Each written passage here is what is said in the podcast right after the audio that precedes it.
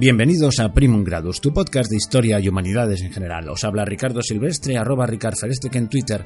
El Twitter específico del programa es arroba Primum Gradus. Aparte de que me podéis encontrar si me buscáis en internet, en Facebook, etcétera, etcétera. Sobre todo me gustaría recordaros el mail del programa para que ahí dejéis vuestras sugerencias y comentarios, que es primumgradus.gmail.com primumgradus.gmail.com Y una de las cosas que me había propuesto para este año 2019 es que este, eh, que este programa realmente fuese algo más que un monólogo. Es decir, conseguir colaboradores, entrevistas, vamos, que fuese a varias voces. Y ya hemos dado unos cuantos pasos, pues he dado otro paso más. Este programa pretendía ser, digo pretendía ser porque luego veréis que se ha transformado en otra cosa, en una entrevista, una entrevista a José Antonio. Y, y bueno, dicho que pretendía ser porque ha acabado siendo un diálogo distendido y cordial y hemos hecho trizas el, el guioncillo previo y sobre todo he incumplido una de las reglas que yo creo básicas en un entrevistador y es no meter cucharada y dejar hablar solo al entrevistado. Así que de titularlo entrevista lo he pasado a titular diálogo. Y como advertencia previa, la de siempre, el, el nivel del audio baja porque es a través de Skype y bueno, y no tiene tanta calidad de audio, pero yo creo que se entiende bien.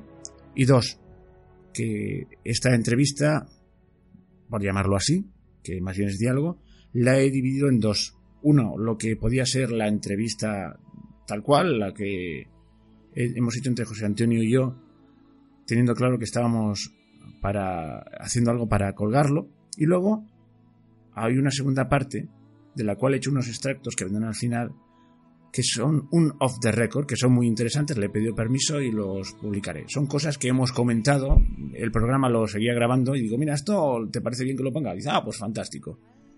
Y bueno, y como hemos venido a hablar del libro de José Antonio, él no lo, a lo mejor me censuraría, esta parte de presentación la estoy haciendo sin su aquiescencia, pues os voy a decir dónde podéis encontrar sus relatos históricos.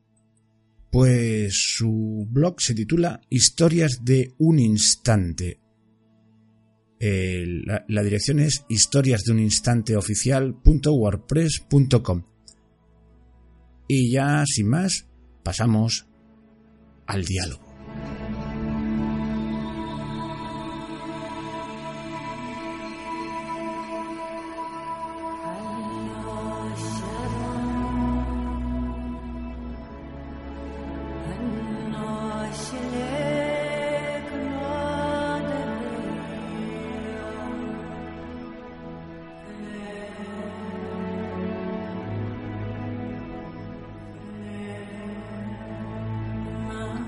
Hola, José Antonio.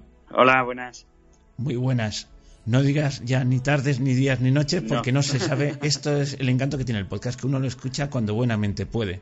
Hay gente que lo escucha yendo en el coche, mientras afeita. Alguno me ha dicho que lo escucha mientras afeita. O sea que.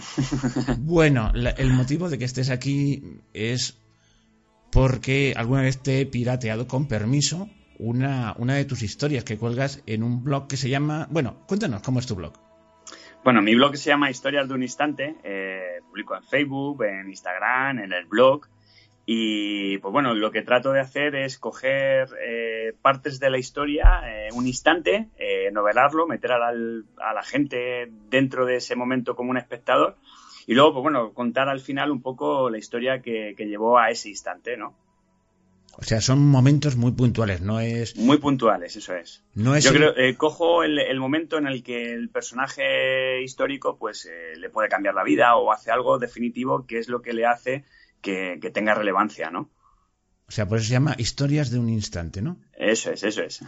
o sea, no, no narras largos procesos, yo que sé, de la conquista. No, no, no. no. No, no, no, un instante, eso es. Luego sí me gusta dar un poco de, documentación o lo que le llevó al personaje a ese instante en concreto eh, para dar un poco profundidad al texto, ¿no? Que no quede ahí. Pero bueno, el, ya te digo que la, base principal es novelar, pues eso, un instante de, la vida de ese personaje, pues algunas veces es muy dramático, otras veces es muy divertido y otras veces, pues bueno, simplemente es el hecho en sí. Algunas veces es trágico. Yo me acuerdo que el que te pirateé con tu permiso y lo medio dramaticé como pude fue el caso del asesinato de la familia del zar. Sí, el asesinato de la familia Romanov.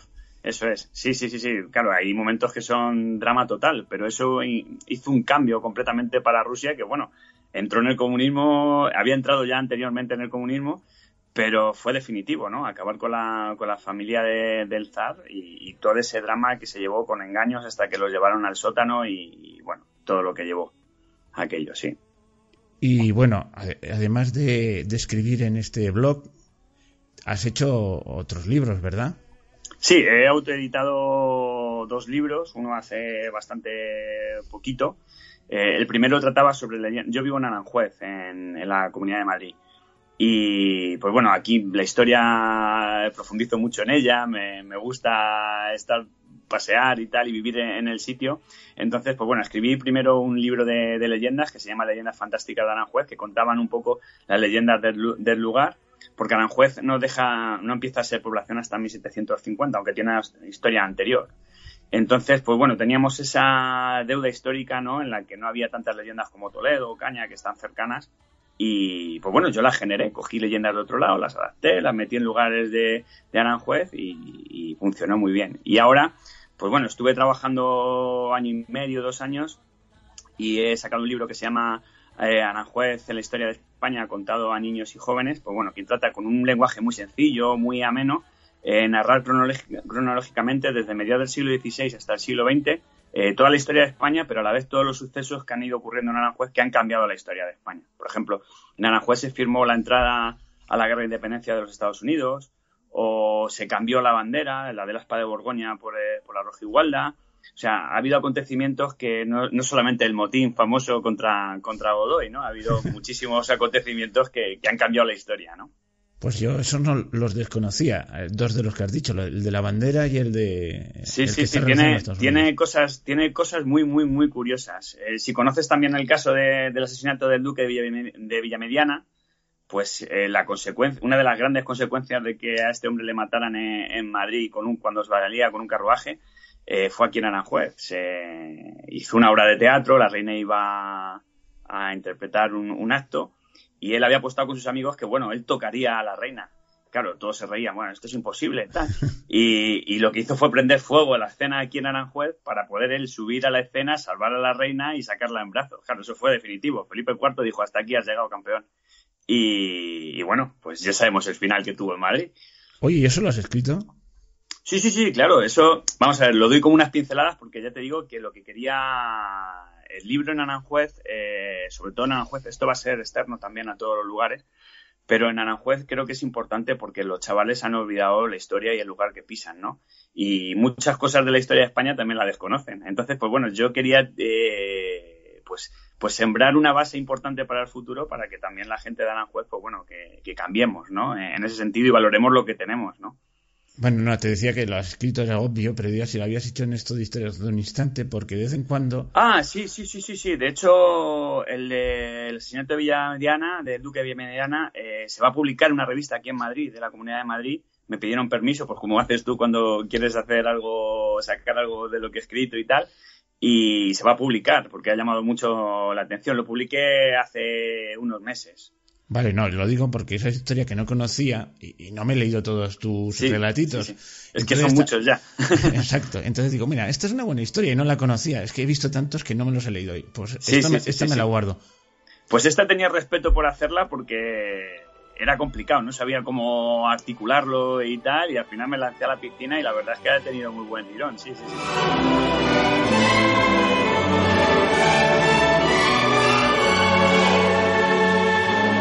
Oye, ¿tu formación profesional tiene que ver con, esta vertiente literaria e histórica o es simple afición?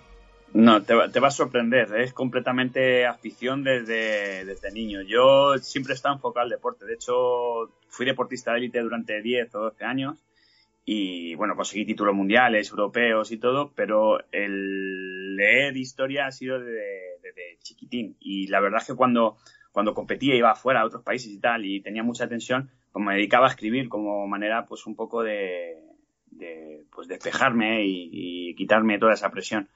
Entonces, pues bueno, cuando me retiré, eh, pues ya tuve mucho más tiempo y la verdad es que me puse a escribir, a escribir, a escribir. Hice el primer contacto, como te digo, con el primer libro este autoeditado.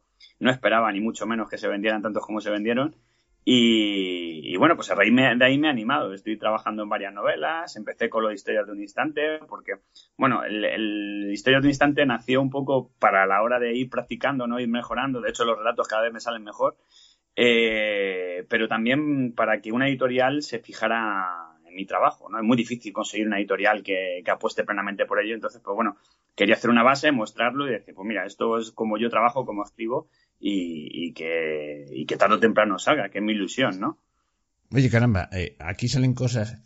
Voy a descubrir un pequeño secreto a los oyentes. Es que le mando un pequeño guion, pero muy así, cogido con pinzas, para no divagar. Pero siempre salen cosas nuevas.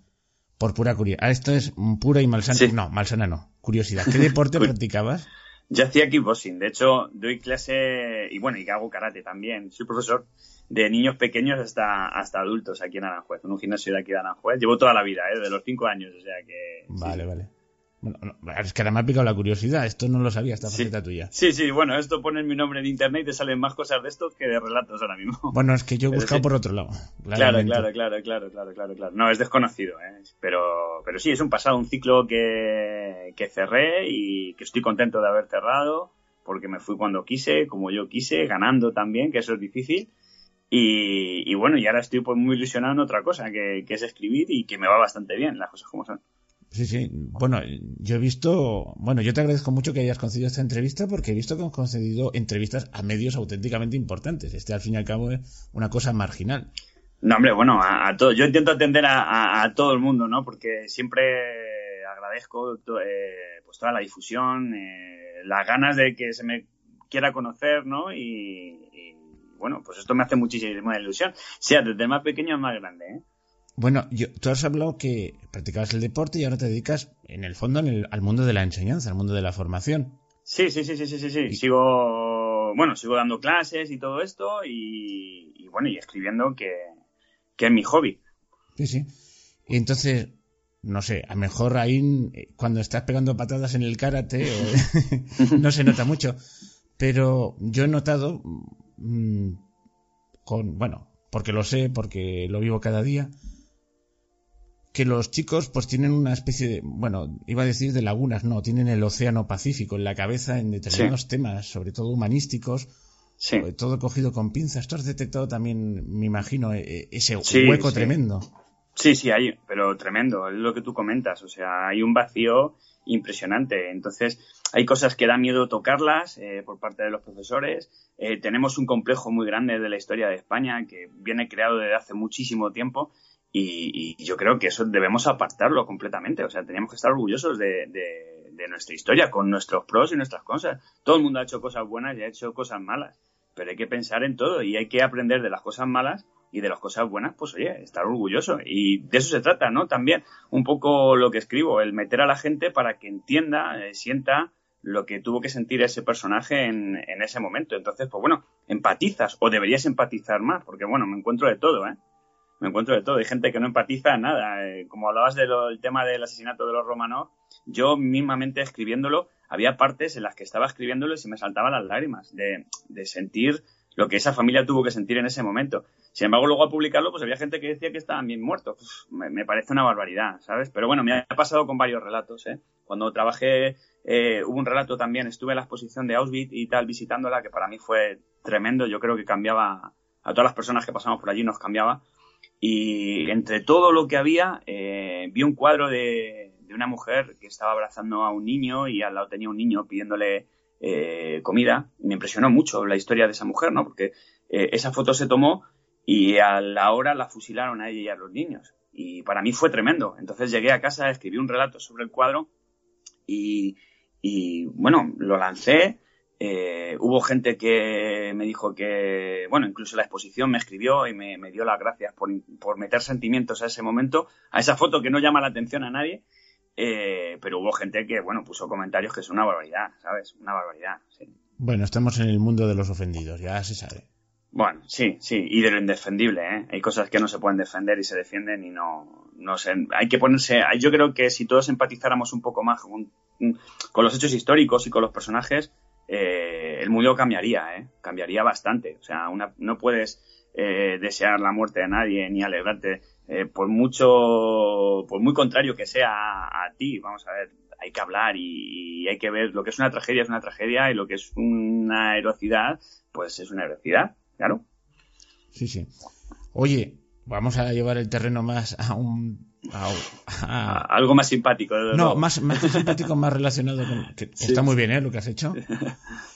Y a un tema más, más técnico. ¿Cómo documentas y cómo es tu proceso creativo? Porque supongo que pones cosas de tu cosecha, evidentemente. Sí, sí, sí. Bueno, intento que sea lo mismo, que mi parte sea solamente la parte novelada, ¿no? En cuanto a los datos y todo esto, pues intento que, que esté todo bien buscado, ¿no?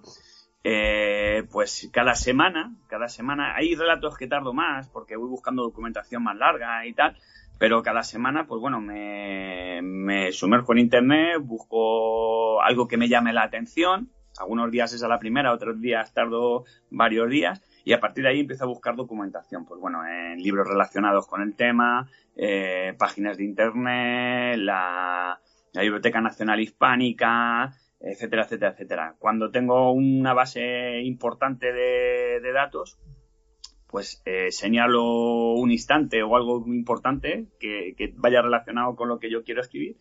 Y a partir de ahí empiezo a imaginar qué sentiría el personaje en esa situación, en ese momento, cómo actuaría él con todo lo que sé anteriormente de su biografía. Y, y bueno, y luego ya en la última parte, pues es escribirlo, ¿no?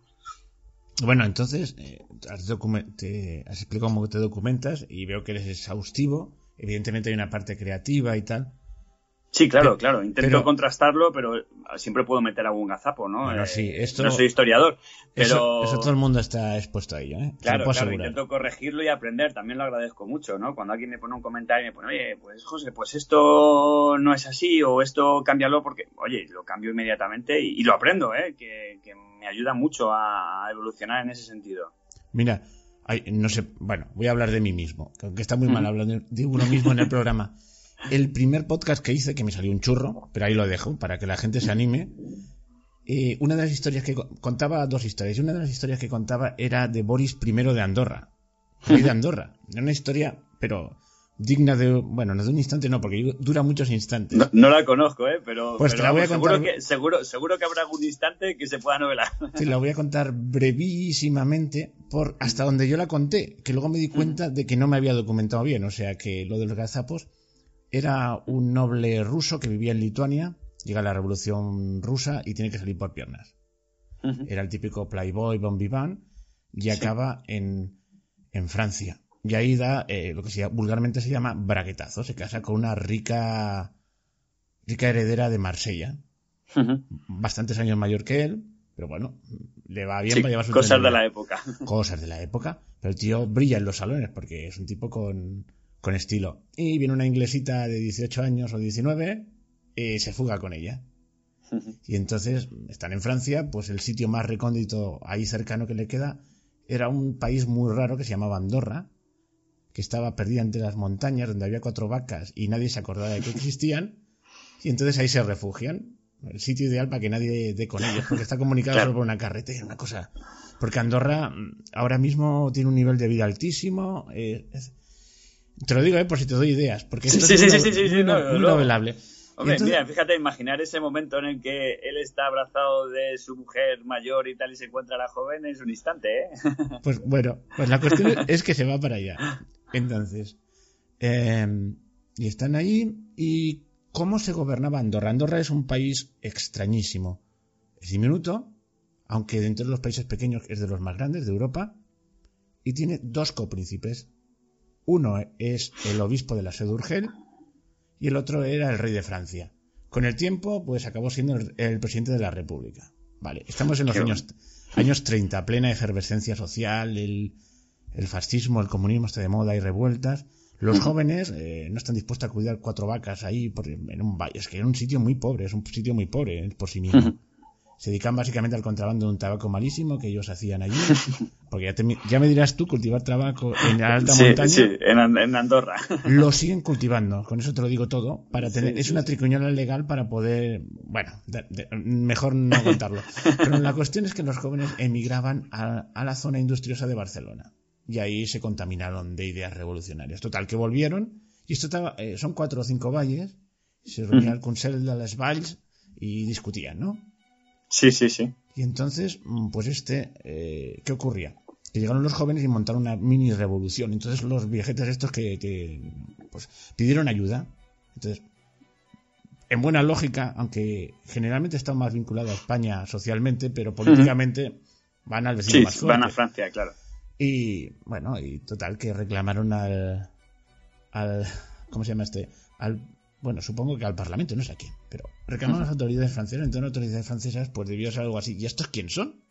un valle con cuatro vacas. Entonces mandaron, la, mandaron la gendarmería ya, calmó la situación y les, y les dieron la siguiente advertencia. No nos deis más la tabarra, es vuestro asunto. Y si os queréis, haced lo que os dé la gana, que nos importa. Es un pimiento, o sea, basta ya.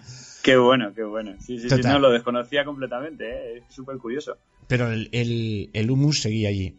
Eh, como dato te diré que si vas a Andorra hay una cerveza que se llama Boris primero. Ah, qué bueno, qué bueno, qué bueno. Bueno, ya te mandaré, te mandaré documentación. Sí, sí, sí, sí, sí, porque es curioso, ¿eh? Oye, tenías que hablar tú y estoy hablando yo, pero bueno, me hace ilusión, esto es como una rectificación histórica en el tiempo, porque el primero salió un petardo, pero bueno. y además lo estoy eh, explicando así, sin, sin tener la documentación delante, y me sale más vivo, pero alguna, algún gazapo meteré. Bueno. Bueno, bueno. La cuestión es que, ¿qué ocurrió? Pues que el ambientillo seguía cargado. Y entonces Boris vio su oportunidad. Y entonces se presentó al Consell este, que todavía está el edificio. Hay el edificio antiguo, te vas a Andorra la Bella, la capital. Es muy recomendable, es un país pequeño y muy bonito. Y ahí hay un edificio nuevo. Y fue allí a los vejetes aquellos que eran los... Y les dijo, vamos a ver, esto lo soluciono yo.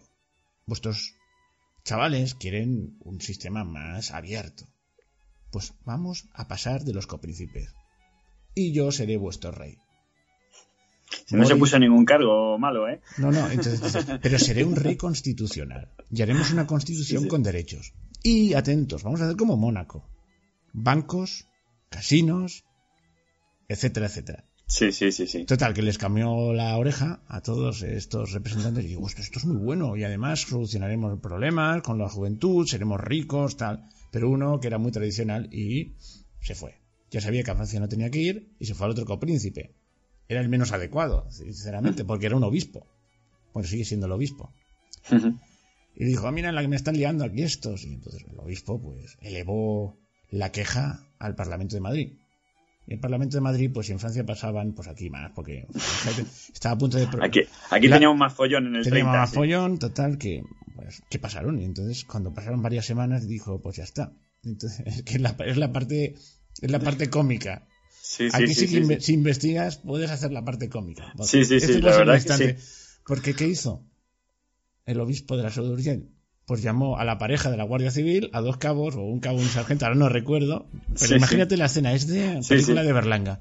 Sí, de Berlanga, de Berlanga. Y mandó, y mandó al, a la pareja de la Guardia Civil, lo arrestó y nadie movió un dedo. Total, que acabó en, en la modelo de, de, Madrid. A todo esto, entre medio, hay documentación de declaraciones que hizo la prensa, vamos a luchar por la libertad de los andorranos. Claro, esto no te puedo decir aquí porque, pero es muy gracioso. Hay fotos de este hombre. La cuestión es que acabó en la modelo, luego lo soltaron y ahí es donde empieza mi gran gazapo. Esto es más o menos cierto. Pero a partir de ahí dije, y luego fue a Francia y acabó en un campo de concentración y tal. Bueno, mentira. Pero es que esta mentira se reproducía uno tras otro en todos los sitios que fui investigando, sobre todo en Internet. Ya, claro, es que, es que muchas veces eh, a mí me ha ocurrido eso, ¿eh? O sea, me, me ocurre que yo cojo un personaje, intento eh, tal, y empiezas a buscar fuentes y dices, joder, pues es que aquí pone esto, aquí pone lo otro, tal, y es complicado dar al final con la, con la verdad, ¿no? Eh, yo, por suerte, tengo, tengo algún amigo que es historiador y tal, e intento, oye, mira, vamos a ver, esto, cuando no me cuadra algo, le digo, esto, y al final conseguimos dar con lo bueno, pero es complicado, ¿eh? Bueno, pero esto, esta, esta entrevista me está sirviendo para redimirme del gran gazapo que hice. Hombre, claro. Bueno, pues la cuestión es que así quedó, y es un misterio y tal, y, ya te digo, se iban replicando. Es más, en, en los podcasts oí uno que trataba el mismo tema, y me puse a escucharlo, y caramba, lo que están diciendo me suena mucho. Claro, es que citaba una de las fuentes que yo había usado, pero literalmente solo que muy bien orquestada, eh, con dos voces y tal, pero el tío ni se había molestado decir dónde lo había sacado y ahí quedaba. O sea, digo, y era una radio comercial, o sea, que hay gente con más cara que espalda. Sí, bueno. Eh, sí, ya te lo digo yo. sí, sí, sí, sí, sí, sí. Bueno, la cuestión es que ahí dejé el tema, fui haciendo nuevos podcasts. Los cuatro o cinco primeros son para enmarcarlos, es una birria pero fui aprendiendo. Este primero lo hice con, con, un, con un micrófono de estos que van unidos a unos auriculares, o sea, no eso te lo digo todo, pero es que la cuestión es empezar, es como cuando te pones a escribir. Sí, sí, sí, igual, igual, igual. Pero después de un año así, caí por casualidad en un blog, ahora no lo tengo aquí porque esto está totalmente improvisado, de un tipo, un periodista, como tiene que ser, que investiga como tiene que ser y daba la versión completa. O sea, que la unanimidad que luego desaparece, nadie sabe de qué ha sido, etcétera, etcétera. Pues muy bien, este señor ponía foto en el año sesenta y pico con su tercera mujer. Vale, segunda o tercera mujer. La foto de la tumba. Y la foto, esto es lo mejor, la foto de Boris con un uniforme de la Wehrmacht. O sea que había combatido con los alemanes. Con, los alemanes, fíjate. Eh, en Rusia. Tú fíjate de una versión determinada en un campo de bueno, a... Bueno, es, bueno, yo digo, tengo que resarcirme un día a contar la historia, sobre todo la parte que no he contado, pero me da mucha pereza. Pues ahora ya lo he pues contado y si tú la investigas y haces un... Yo te mandaré, luego si quieres te mando la información sí, sí, que sí, Sí, sí, sí, sí, sí, sí, Ahora pues es súper interesante porque ya te digo que no lo conocía. Y muchas veces, pues mira, como se ha dado el caso ahora, eh, pues entablo conversación con alguien que me felicita y tal, y, me dan, me ponen sobre las pistas unos personajes que, son alucinantes. Y yo digo, pero bueno, y, esto, y es, eso es lo bonito de, interactuar, ¿no? Con el blog bueno, pues te, voy a contar, te voy a contar otra, que fue el primero, ya te digo, y, solo encontré muy poquita información, pero otro personaje interesante, y no investigué más. Yo reconoce, he de reconocer que los primeros los hice mal. Citaba dos personajes. El segundo personaje era uno que fue un tipo de lepe, comerciante de lepe, que, que, apareció en la Inglaterra de Enrique VII. Ah, este, este sí lo conozco yo, que terminó siendo rey de, Bueno, por un día. Por un día, sí. Bueno, sí, sí, sí, no, recuerdo el nombre, ¿eh? Pero sí, sí, recuerdo haberlo leído en algún momento. Vale, pues entonces ya no te lo digo, porque ya está sobre la, sobre la pista. Bueno, Esto oye, los que lo escuchen, que investiguen. Que... bueno, ahí puse, pero encontré poca información. Bueno, oye, eh, entonces, Uy, ahora me he quedado cortado yo. Espera. esto lo cortaré luego en, Esto como tú veas. es que me he puesto a hablar de mi libro en vez del tuyo. No, bueno, bueno, pero, pero ha sido súper interesante. Yo te digo que, tampoco lo conocía y me parece, vamos, una, un, historión, ¿eh? Encontrarás información, pero se quedará toda en donde te he dicho en, que desaparece. Ya te mandaré, lo tendré que buscar porque ahora no lo tengo aquí y te mandaré el final de la historia. Ya sí, sí, sí, sí, sí, sí, pues es súper curioso, ¿eh? sí, qué bueno, qué bueno, me, me gusta, me gusta. Bueno, oye, ya, ya, había acabado ya el guioncillo. ¿Quieres decir algo más aparte? No, eh, agradecer a, todos mis lectores y, a la gente que escuche esto, pues pues oye, el seguimiento que estoy teniendo, el apoyo cada vez que comparten, la, difusión, ¿no? Porque, como te digo, eh, todo ha nacido, pues bueno, eh, para practicar, pero también para conseguir una, una editorial. Y, es el objetivo principal de Historia en Instante. Luego ya pues está derivando en muchas cosas, ¿no? En, gente, en contactos que estoy consiguiendo. muchas veces me hace mucha ilusión porque eh, contacto con gente que son descendientes de personajes que yo he escrito sobre ellos y me hablan eh, de cosas que no salen en los libros y, aprendo una barbaridad. Hace poco eh, contacté con, con, un hombre que su mujer era una descendiente de, de un hombre que había estado luchando en la batalla de la Y, me estuvo contando y tal, y me decía, bueno, hay una cosa que no cuentan en los libros y es que después de la batalla la gente llevaba a los cerdos a que se comieran los... los digo, madre mía, digo, qué, imágenes, ¿no? Y, es, es, son cosas muy, muy curiosas. También eh, contacté con un descendiente del empecinado, fíjate, personaje, eh, personaje para dedicarle, pero varios fines de semana. Y, me hace mucha ilusión, ¿no? Hablar con, con esas partes de la historia también que, sigue viva en, en ella. Sí, sí, sí, sí, sí. Así que nada, seguir trabajando con, con este blog, que, que, estoy contento, me está dando muchas alegrías, como te digo, y me está haciendo aprender una barbaridad. Y, y me está haciendo también crear eh, un montón de borradores para, para futuros trabajos que espero que, que, el día que llegue la editorial, pues, pues me lo pueda llevar en papel, que es el objetivo principal. Bueno, oye, yo antes de despedirme, y que más que una entrevista, sí una conversación. Sí, pero, pero son las mejores entrevistas, las que son amenas y de tú a tú. Es que no soy un periodista. Cuando te dije, para tener la, entrevista, te dije, hombre, te mando un pequeño guioncillo que no lo hemos respetado para nada, como has podido observar. Porque sí, bueno, pero, pero es, es, lo de menos. Mira, el, el, me han hecho, como bien sabes, muchas, muchísimas entrevistas. Eh, ha habido gente que me ha mandado el guion, gente que no me manda el guion. Mm, me es indiferente. Yo muchas veces ni lo miro, ¿sabes? Porque me, yo a todo lo que me pregunten me voy a intentar contestar. Entonces, si está dentro de, lo que pueda decirte, pues no hay ningún problema, todo lo contrario.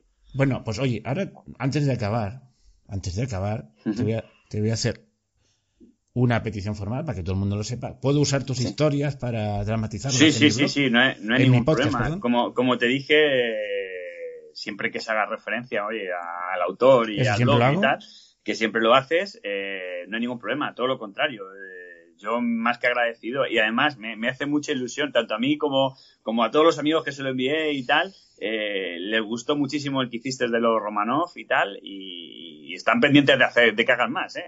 ah, bueno, vale. Eh, tengo un pequeño problema con la voz porque eh, luego no soy Luis del Olmo, pero bueno. no, pero quedó muy bien, quedó muy bien. A mí me gustó mucho y, oye, más que agradecido. Yo sí, tienes mi permiso para, para usar las historias y, y llevarlas a, la radio. Bueno, y, y ahora aprovechando, pues también ¿Puedo invitarte otro día a colaborar directamente en algún programa de algún tema que te interese? Sí, sí, sí, sí. Sabes que estoy muy liado porque tengo muchos frentes abiertos, pero oye, todo poniendo una cita, una fecha, una hora como hemos hecho hoy, eh, no hay ningún problema. Yo encantado de, entrar y, colaborar contigo. Bueno, pues seguiremos en contacto. Oye, muchísimas gracias. Hasta pronto. a ti, Ricardo, hasta pronto.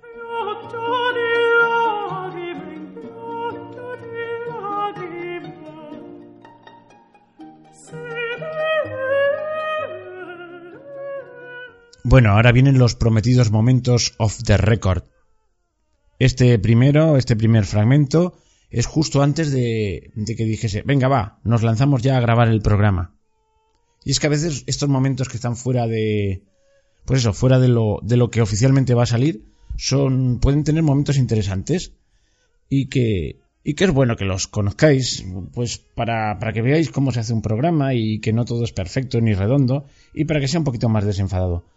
Eh, por cierto, aprovecho ahora para disculparos mi voz que está un poco tomada. A veces ronqué un poco y, y se nota que mi voz no es la más adecuada, pero mira, son gajes del oficio. Bueno, vamos a escuchar este primer fragmento.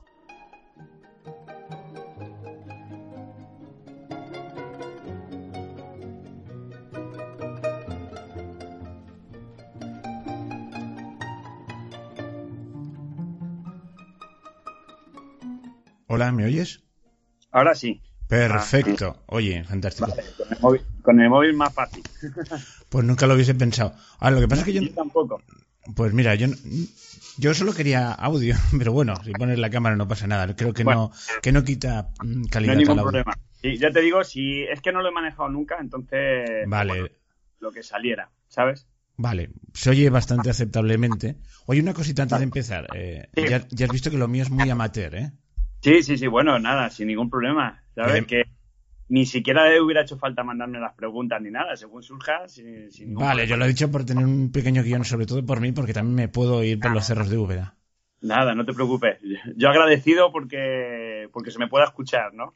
Sí, sí. Oye, por cierto, bueno, esto no va a salir. O sea, esto ya está grabando, pero no va a salir. Te lo advierto, pues no digas tonterías, porque ya he visto que te censuraron algo en Facebook. Sí, bueno, he tenido problemas. Yo creo que a lo mejor es que he tocado temas que, que ponían a la gente nerviosa. ¿Te acuerdas cuando lo de los Romanov y tal? Sí. Eso, eso ponía, ¿eso te lo censuraron? No, no llegaron a censurármelo, pero ahí tuve muchos problemas. Había mucha gente que me criticaba y que se puso muy nerviosa con el tema político y tal. Y bueno, yo no entro en el tema político, es algo. Lo de los Romanov. Con lo de los Romanov, sí, sí, sí, sí, sí. Tocó muchas ampollas, ¿eh? Caramba, yo fue el que elegí para.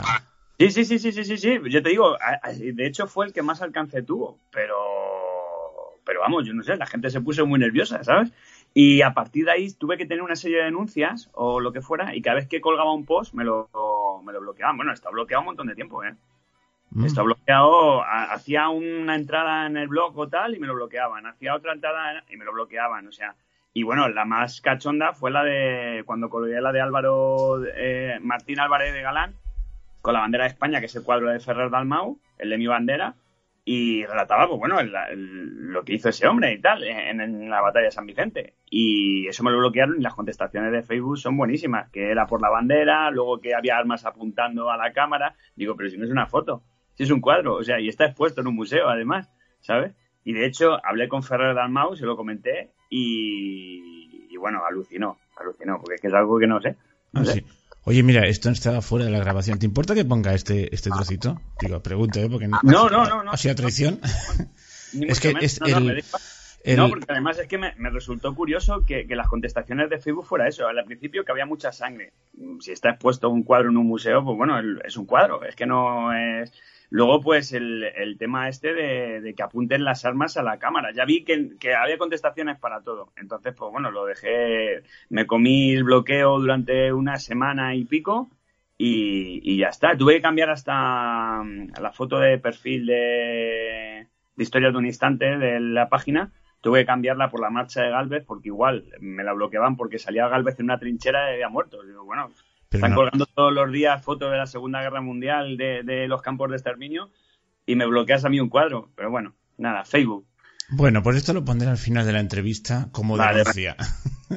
Porque yo me temo lo peor. Algunos de mis audios tocan temas que a mejor a alguien le ofenden. Y lo mismo me lo censuran. Pero bueno, yo creo que Vox es otra cosa. Yo creo que todo, todo tiene su vertiente buena y su vertiente mala. Y la vertiente buena es que cuando tocas algo que a la gente la incomoda, pues tiene un alcance muchísimo mayor pero también tiene esa parte negativa en que hay bloqueos y ahí, pues bueno, te dejan sin trabajar un tiempo, ¿no? Bueno, pues ahora si te parece empezamos. Contamos, espera que voy a sacarme aquí los papelitos que tenía preparados. Muy bien. Cuento hasta tres y entramos, ¿vale? Vale, vale, perfecto. bueno, a ver. Oye, ¿cómo te llamabas? Que no me acuerdo. Eh, José Antonio. José, Antonio, Ese. Ese, vale. Pues entonces, uno. es que, bueno, en fin. Uno, dos, tres. Hola, José Antonio. Hola, buenos días.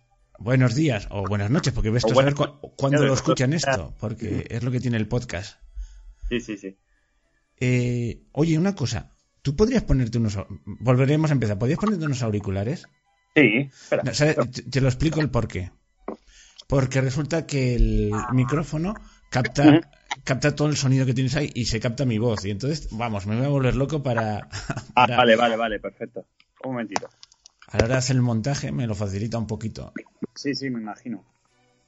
Es que en temas de audio y todo esto no tengo ni idea. Ah, yo, tampoco. Lo que. a ver, vamos a ver.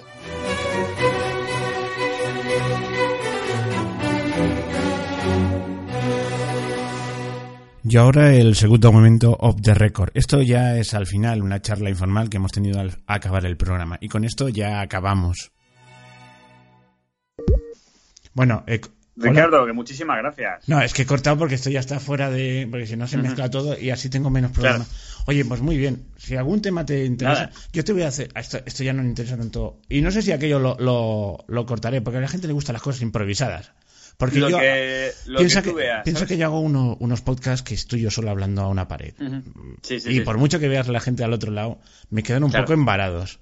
Así que aunque, vean metaduras de pata y que digan, ah, bueno, pero no lo quito, pero no lo quito. No, pero da una cierta la, la, improvisación también y dan naturalidad a las cosas, yo creo que es importante, ¿sabes? O sea, también date cuenta que, el, que en estas cosas la cercanía eh, es lo que llama a la gente, ¿no? Decir, mira, pues, joder, ¿cómo es o cómo tal? Cuando todo queda demasiado formal, pues es demasiado rígido, ¿no? sí, bueno, pero es que a veces el, formato lo, lo, lo, exige, sí, claro. Si yo estoy hablando sobre los sumerios no voy a hacerme bromas a mí mismo, es que... No, claro, claro, claro. Es más, queda muy mal y hay que repetirlo si te equivocas, porque aquí dice, bueno, me he equivocado, vuelvo a repetir, no, esto... Sí, sí, sí. Y queda sin El tema este de los audios y los vídeos y tal es complejo, ¿eh? Yo en el último libro, como quería hacerlo muy interactivo con los niños y tal, metí códigos QR que llevan a otros vídeos y tal, y para hacer los vídeos a mí me costó una barbaridad, una barbaridad, porque hacía un vídeo a lo mejor de dos minutos y lo escuchaba y decía, joder, es que en el minuto 30, en el 1.30 he metido esta palabra y no tenía que ser esta palabra. Fuera vídeo a empezar otra vez, fue una barbaridad, ¿sabes? Así que, pero vamos. Ver lo que hablamos de la improvisación. Eso que ha dicho del código QR quedará muy bien. También, si me permites, lo pondré. Y colorín colorado, este cuento se ha acabado. Os espero en el próximo programa de Primum Gradus. Espero que os haya gustado este programa y si es así, pues poned un me gusta y haced todos los comentarios que queráis. Hasta pronto.